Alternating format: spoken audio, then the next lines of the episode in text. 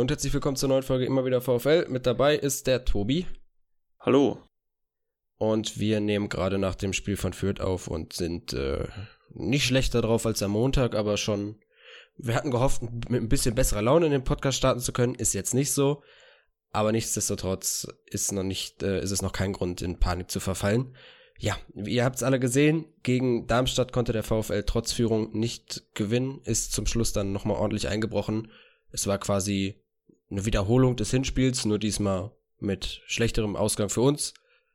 Aber gut, äh, fangen wir mal gleich vorne an und ja, ich würde mal sagen, Tobi, fang du da an. Es ist, äh, die Folge wird jetzt nicht schön über dieses Spiel zu reden.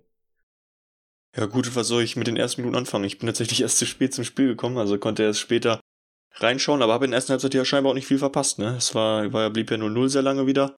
Und in der ersten Halbzeit war es auch sehr ereignisarm. Ich glaube, die Expected Goals waren irgendwie 0,2 zu 0,2 oder sowas. Ich weiß es gar nicht genau. Ja, das, die erste Halbzeit hat sich meiner Meinung nach sehr stark dadurch ausgezeichnet, dass Darmstadt abwarten gespielt hat, der VfL halt viel Ballbesitz hatte, häufig sich auch bis auf den letzten Pass gut durchkombinieren konnte. Holtmann ist mir da besonders oft aufgefallen, aber dann halt eben der letzte Pass, der nicht ankam. So, und das hat sich wirklich durch die erste Halbzeit gezogen. Darmstadt kam quasi gar nicht so richtig gefährlich vors Tor. Und das hat sich dann in der zweiten Halbzeit komplett geändert. Da ist Darmstadt früher draufgegangen, hat sich dann auch mehr Chancen erspielt, war generell ein offeneres Spiel und dann ging es halt auch eigentlich, äh, was heißt, es ging gut los für den VfL. Es, äh, in der Mitte der zweiten Halbzeit gegen Ende lief es dann relativ gut für den VfL. Man konnte wieder mit, einem Tor von Robert Tesche, alle hab's gesehen, in Führung gehen und dann ist man ja einfach wirklich eingebrochen. Also diese Schwächephase, die man auch aus den letzten Spielen schon kannte, die war wieder da. Also da, das war ja jetzt schon gegen, gegen Hannover, fand ich so ein bisschen der Fall, wo man dann so eingebrochen ist, auch generell in den anderen Spielen. Und jetzt wurde es halt einfach eiskalt ausgenutzt. Ja, diese Kompaktheit, ne, das war das Stichwort, das wir vor Heidenheim, oder die Kompaktheit sollte vor dem Heidenheim-Spiel explizit wieder geschärft werden. Das hat da ja auch ganz gut geklappt. Und war jetzt auch so, dass wir lange ja, natürlich, natürlich auch, weil Darmstadt nicht unbedingt viel machen wollte, aber es war trotzdem so, dass man jetzt defensiv erstmal in dem Spiel nicht zu viel Unbehagen hatte. Also da ist ja lange auch nichts Gefährliches aufs eigene Tor gekommen. Und dann macht man das 1-0, es denkt, man denkt, es läuft alles in die eigene Richtung. Und dann haben offensichtlich einige im Kopf das Spiel gefühlt schon gewonnen gehabt. Waren auch schon aufgestiegen wahrscheinlich. Und naja, Darmstadt hatte eben noch was vor an dem Abend. Vor allem Serdar Dursun, und dann sieht das mal ganz schnell anders aus. Und das haben sie echt ja gut auch ausgenutzt. In den, in den Szenen haben sie ja eigentlich nichts vergeben. Erst später, als es schon 3-1 stand, hat Darmstadt noch einen Hochgeräter liegen lassen, aber das war dann eben auch schon egal. Und wir haben ja auch offensiv, wir haben zwar lange Zeit das Spiel irgendwie im Griff gehabt und äh, mehr Ballbesitz gehabt, aber haben ja auch offensiv mal wieder, wie auch gegen Heidenheim, da haben halt zwei Tore gereicht, ähm, nicht, nicht, nichts uns. Also das, das war halt offensiv einfach zu wenig, muss man sagen. Ja, richtig. Also offensiv, wie auch dann schon in Halbzeit 1, hat immer so ein bisschen der letzte Pass äh, gefehlt. Oder wenn, dann war es zum Beispiel bei Bockhorn so, dass da, okay, es ist ein Beispiel, aber dass dann die Ballannahme nicht sauber war. Und dann wirklich nach dem 1-0, du hast es dann schon gesagt, ich kann es mir auch nicht anders erklären, als dass da gefühlt ein Großteil der Mannschaft schon einfach mit dem Kopf woanders war, schon am Träumen war, wie, wie das alles so weitergehen wird, schon innerlich die, die Feier auf, auf der Rückfahrt geplant, die Feier zurück zum Hotel. Und dann ist es doch klar, dass du da gegen Darmstadt spielst, ein Serdar Dursun, der möchte noch die Torjägerkanone haben, der möchte sich für andere Vereine empfehlen. So, der, der freut sich dann da, wenn die Hintermannschaft oder generell fast die ganze Mannschaft einfach abschaltet. Und ein viel größeres Problem auch, was ich jetzt sehe, klar, die Kompaktheit war gegen Heidenheim wieder da, aber du hast jetzt innerhalb von vier Spielen neun Gegentore kassiert. Nee, von drei Spielen, oder?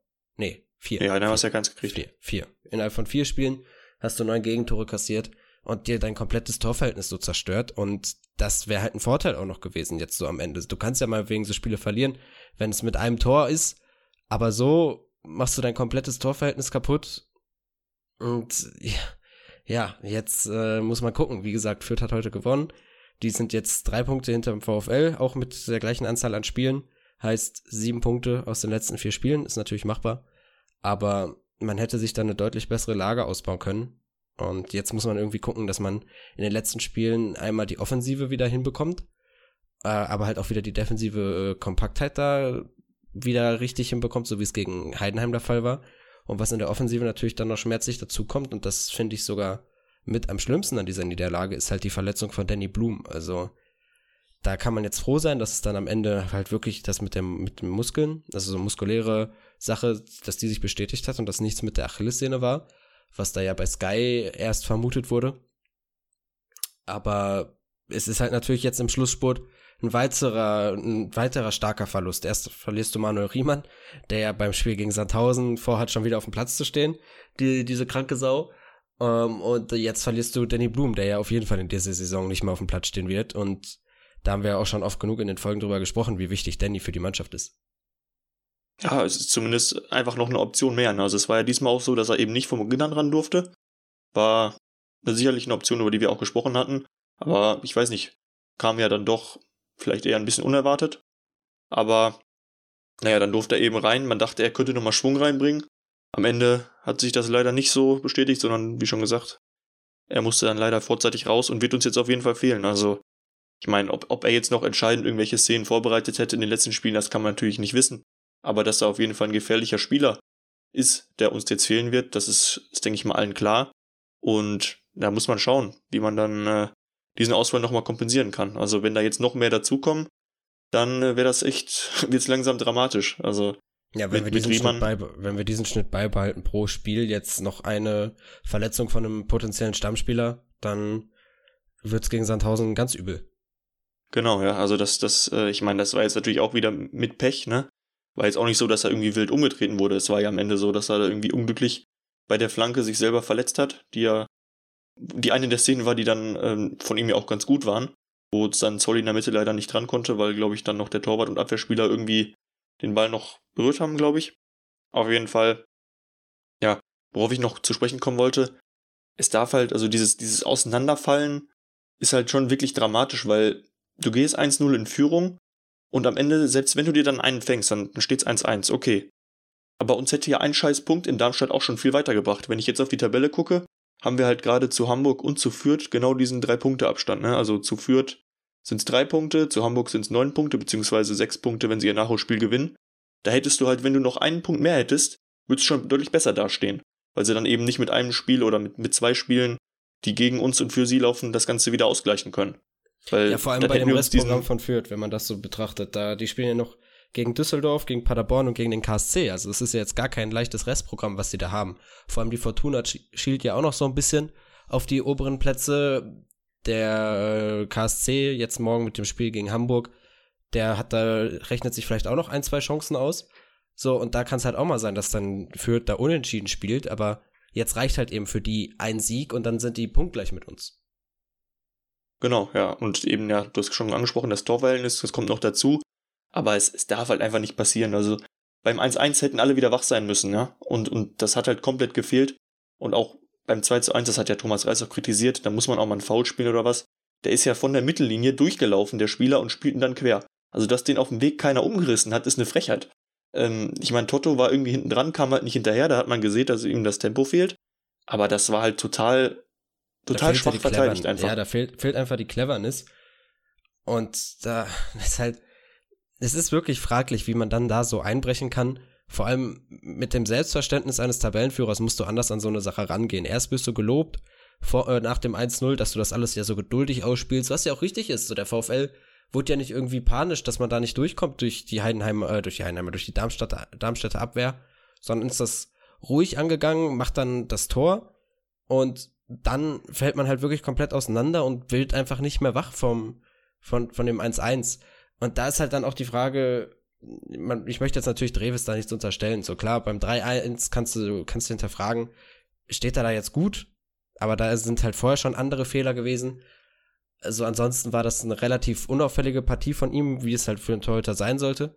Aber wenn du jetzt einen Riemann hinten drin hast, der dann wirklich mal die, die Jungs einfach wach schreit, da könnte ich mir auch vorstellen, dass wenn dann das 1-1 ist, dass der da hinten fuchsteufelswild wird und da erstmal alle wach schreit. Oder wenn er da vorher schon irgendwie was merkt, dass da vielleicht alle oder ein Großteil am Träumen ist, ob das dann einen anderen Einfluss aufs Spiel hat. Aber das ist halt jetzt sowas, was wir jetzt wirklich in den, zumindest in den nächsten zwei Spielen nicht mehr haben werden. womit man jetzt halt klarkommen muss. Dreves ist keiner, der so rumschreit wie, wie Manu. Da muss irgendwer anderes dann das annehmen und äh, ja, diesen, diesen Part übernehmen.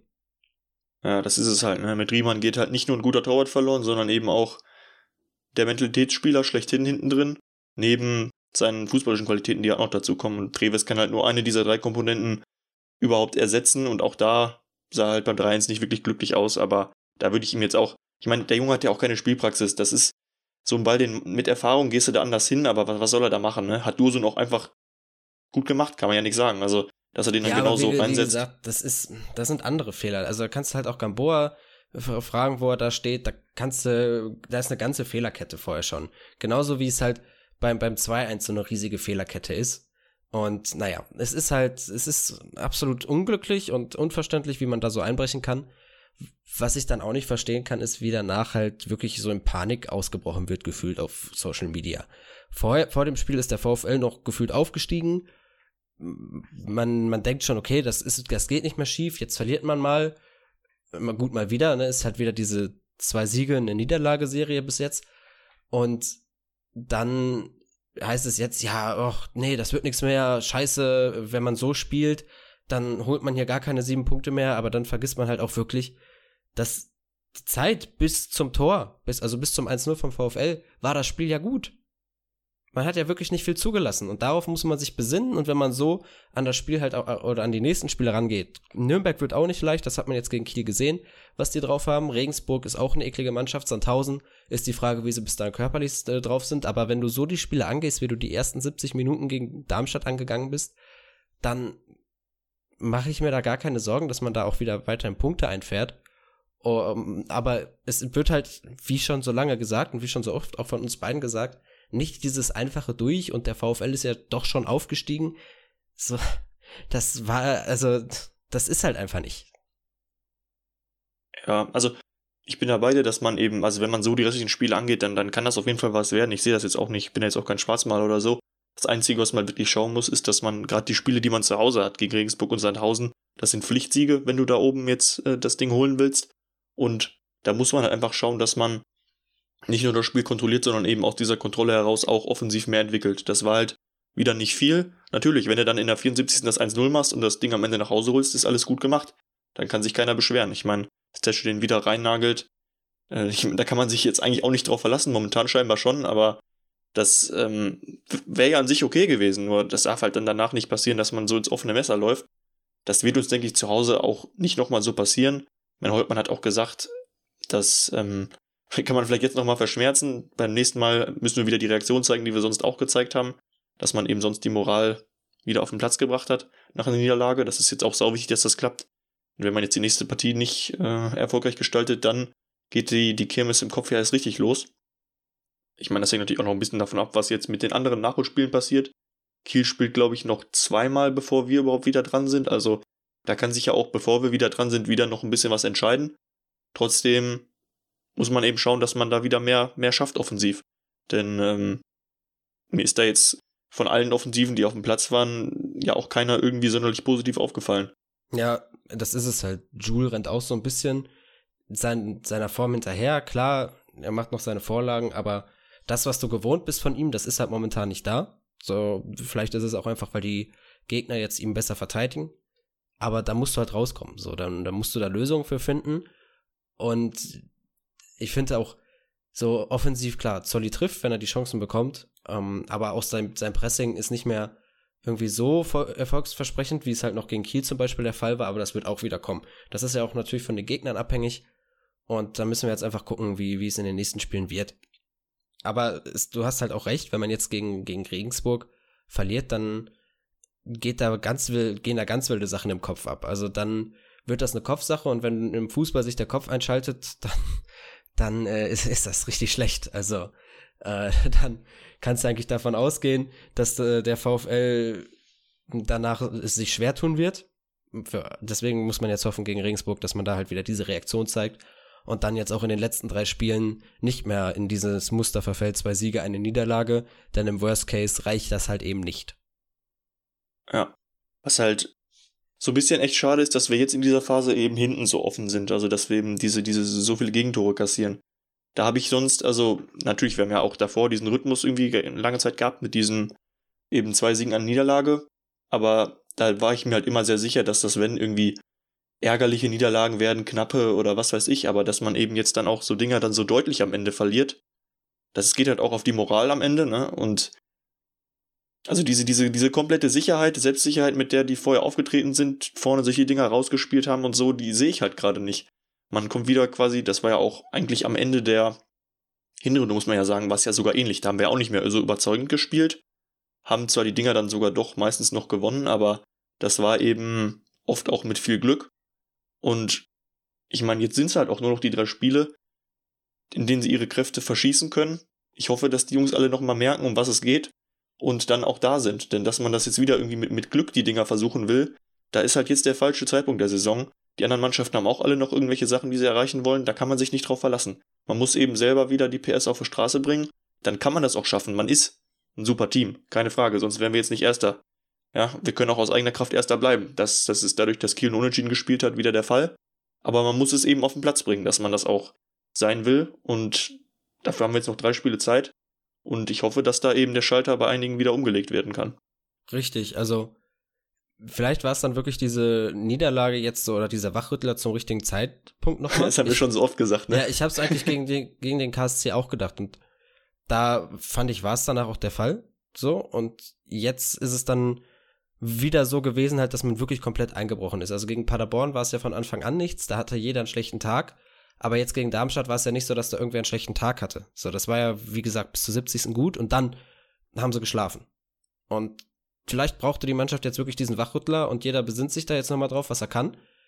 Vielleicht nehmen die dann halt auch einfach ein bisschen nochmal was mit und sagen, ja komm, wir hauen uns jetzt hier für Danny und Manuel Riemann rein und äh, bringen das Ding jetzt hier ähm, bis zum Ende, spielen wir das durch. Aber man muss sich halt auch darüber im Klaren sein und das müssen auch die VfL-Fans sich im Klaren sein, du hast das gesagt, klar, das, das sind Pflichtsiege gegen Regensburg und gegen Sandhausen, eigentlich auch gegen Nürnberg. Aber es sind halt keine Pflichtsiege im Sinne von, die Mannschaften sind so einfach. Nee, die haben jetzt alle in den letzten Tagen unsere Konkurrenten geärgert. Ja, es sind Pflichtsiege im Sinne von, du musst die gewinnen, wenn du aufsteigen willst. Und da, das sollen sie, da, also da sollten sich auch die VfL-Fans im Klaren sein, nicht, dass es heißt, oh ja, das musst du so, das musst du so einfach gewinnen. Nee. Nürnberg spielt unentschieden gegen Kiel. Nürnberg hat ein unfassbar technisch starkes Mittelfeld und die stehen hinten so solide, da wird es nicht viel sein, dass der VfL kontern kann. Da wirst du nicht auf das Tempo von Gerrit Holtmann ausspielen können, denke ich. Ich meine, wir haben das Hinspiel da ja auch nur gewonnen, weil Tesche zwei Dinge ausgepackt hat, ne? Also. Ja, genau. Und Sandhausen haben wir jetzt heute gesehen, was, wozu die in der Lage sind. Klar, natürlich, die machen auch Fehler und die musst du ausnutzen. Aber es wird auch kein einfaches Spiel. Und Regensburg ist eine Mannschaft, soweit ich es weiß, die halt mh, beim, beim Pressing sehr weit oben steht in der, in der Liga. Und da musst du halt auch erstmal dann gegen bestehen. So, und ohne Riemann. Oh, ja, richtig, ohne Riemann. So, da, das ist es halt. Also aus so einem Pressing sich zu befreien ohne Manuel Riemann wird dann nochmal schwieriger. Und das werden jetzt keine einfachen Spiele, aber die Mannschaft muss sich jetzt einfach wieder auf ihre Stärken besinnen. Und halt dann diese Dinger, wie sie es halt im Mitte der Hinrunde gemacht haben, souverän und konstant zu Ende spielen. So wie es auch gegen Heidenheim dann war. Dass du wirklich deinem, deinem Spiel treu bleibst und, und dem einfach das einfach durchziehst bis zum Ende. Und dann hast du schon gesagt, das ist eine super Truppe und da bin ich mir auch sicher, dass die dann da die drei Punkte immer mitnehmen, aber halt meiner Meinung nach nur, wenn das, wenn das eintritt. Ja, ich meine, es ist jetzt bis zum nächsten Spiel halt echt lange hin, dadurch, dass dieses spielfreie Wochenende Anfang Mai ja eben noch dazwischen ist. Weiß ich nicht, ob das jetzt gut oder schlecht ist. Sicherlich die meisten würden jetzt gerne lieber am nächsten Wochenende das direkt wieder gerade rücken. Und auch wenn man jetzt so dazwischen so viele Nachholspiele oder, oder die anderen eben schon spielen, ist das so ein bisschen, man kann gerade nicht beeinflussen, was passiert. Eigentlich würde ja die meisten, denke ich, selber gerne eingreifen. Auf der anderen Seite hat man jetzt nach dieser Niederlage nochmal zwei, drei Tage Zeit, nichts zu machen, sage ich mal. Ich glaube, also ich weiß nicht genau, aber die haben ja auch noch nicht wieder angefangen zu trainieren. Haben es, glaube ich, erstmal frei gehabt. Was auch ganz gut ist, um den Kopf nochmal frei zu kriegen, aber ich hoffe, dass da auch jeder Spieler nicht nur rumalbert, sondern auch selber für sich nochmal die Zeit nimmt, nachzudenken, wie möchte ich die letzten drei Spiele angehen. Und dann ähm, wir dann ja hoffentlich in den zehn Tagen oder wann, wann das ist, der Sonntag ist es ja, gegen Regensburg, dann mal wieder ein erfolgreiches Spiel haben. Genau. Und jetzt kommen wir zu dem, was eigentlich recht schwierig ist. ich wollte gerade sagen, da kommt jetzt noch was, wo ich eigentlich keine Lust drauf habe und auch ja, keine Ahnung habe. Was recht schwierig ist, was ich auch dann an den ähm, Antworten auf die Story zeigt. Und zwar der Spieler des Spiels. Da gab es auch diesmal wenig Antworten. Das ist halt aber auch immer abhängig von Niederlage und, und Siegen und so. Zweimal lese ich hier Robert Tesche, einmal Gerrit Holtmann und einmal Gamboa. Und du hast keine Ahnung, so, oder? Also du, du, dir fällt es genauso schwer wie mir. Ich habe mir da auch lange drüber Gedanken gemacht, wen ich nehme. Und bin da halt auch genau zwischen diesen drei bleibe ich hängen, weil Holtmann, wie ich auch schon gesagt habe, der ist mir in der ersten Halbzeit sehr oft aufgefallen durch seine Dribblings. Natürlich, dann waren da auch, war da auch der letzte Pass nicht in Ordnung. Aber da hat, der hat viel Tempo gemacht und die Darmstädter vor viele Probleme gestellt. Gamboa war hinten solide, Robert Tescher natürlich mit seinem Tor. Aber ich würde tatsächlich, für mich persönlich ist es Gerrit Holtmann, der, der Spieler des Spiels, weil er am ehesten noch dann derjenige war, der da halt äh, wirklich für Gefahr gesorgt hat von den Offensiven. Und dementsprechend gehe ich mit Gerrit. Na gut, also dadurch, dass ich einen Großteil der ersten Halbzeit noch verpasst habe und auch danach, ähm, ja, so gefühlt irgendwie nicht so viel gesehen habe, bin ich echt mal langweilig bei der Partie und gehe einfach mit Robert Tesche, weil das irgendwie so das naheliegendste ist. Aber ich könnte jetzt auch nicht sagen, also er hat jetzt auch jetzt irgendwie nicht defensiv überragt oder so, ne? Also das ähm, ist jetzt nur, nur dadurch, dass er das Tor gemacht hat, irgendwie das Einfachste aus meiner Sicht. Aber ansonsten tue ich mir da echt schwer, wie ich gerade schon anklingen lassen habe. Ja, das stimmt. Und dann jetzt hier nochmal der Hinweis, ich habe schon in der letzten Folge gesagt, jetzt findet ihr aber auch dann den Link, und zwar der Spieler des Monats, ähm, ja, wie gesagt, wieder über das Google Docs Dokument. Ihr kennt das alles schon aus den letzten Monaten. Und dann den küren wir entweder in der Folge vor Regensburg oder danach. Mal gucken, ich denke mal davor ist dann ja genug Zeit dazwischen. Aber ansonsten soll es das auch gewesen sein mit der Folge. Ist, äh, ja, so. Die, die Niederlage wäre leichter zu verkraften gewesen, wenn wirklich Fürth heute verloren hätte, wenn sich Sandhausen da nicht zwei Eier ins eigene Tor geballert hätte. Aber gut, der VfL kann es noch aus eigener Kraft schaffen und das muss er jetzt auch machen. Genau, da hoffen wir drauf. Und dann hören wir uns vor Regensburg wieder. Genießt das spielfreie Wochenende, kommt ein bisschen auf andere Gedanken. Guckt zu, wie sich einer unserer Konkurrenten um den Aufstieg nochmal am besten 120 Minuten plus Elfmeterschießen da abrackern muss, damit sie mit noch weniger Kraft in den Schlussspurt gehen. Und morgen gucken wir mal zu, wie der HSV gegen den KSC spielt. Ich war noch nie in den letzten Tagen so häufig für unterschiedliche Vereine. Das ist schon ganz schön wild. Aber das ist halt auch äh, ja, es ist ganz komisch, aber müssen wir uns dran gewöhnen. Und dann hören wir uns wieder. Auf Wiedersehen. Bis dahin. Ciao, ciao.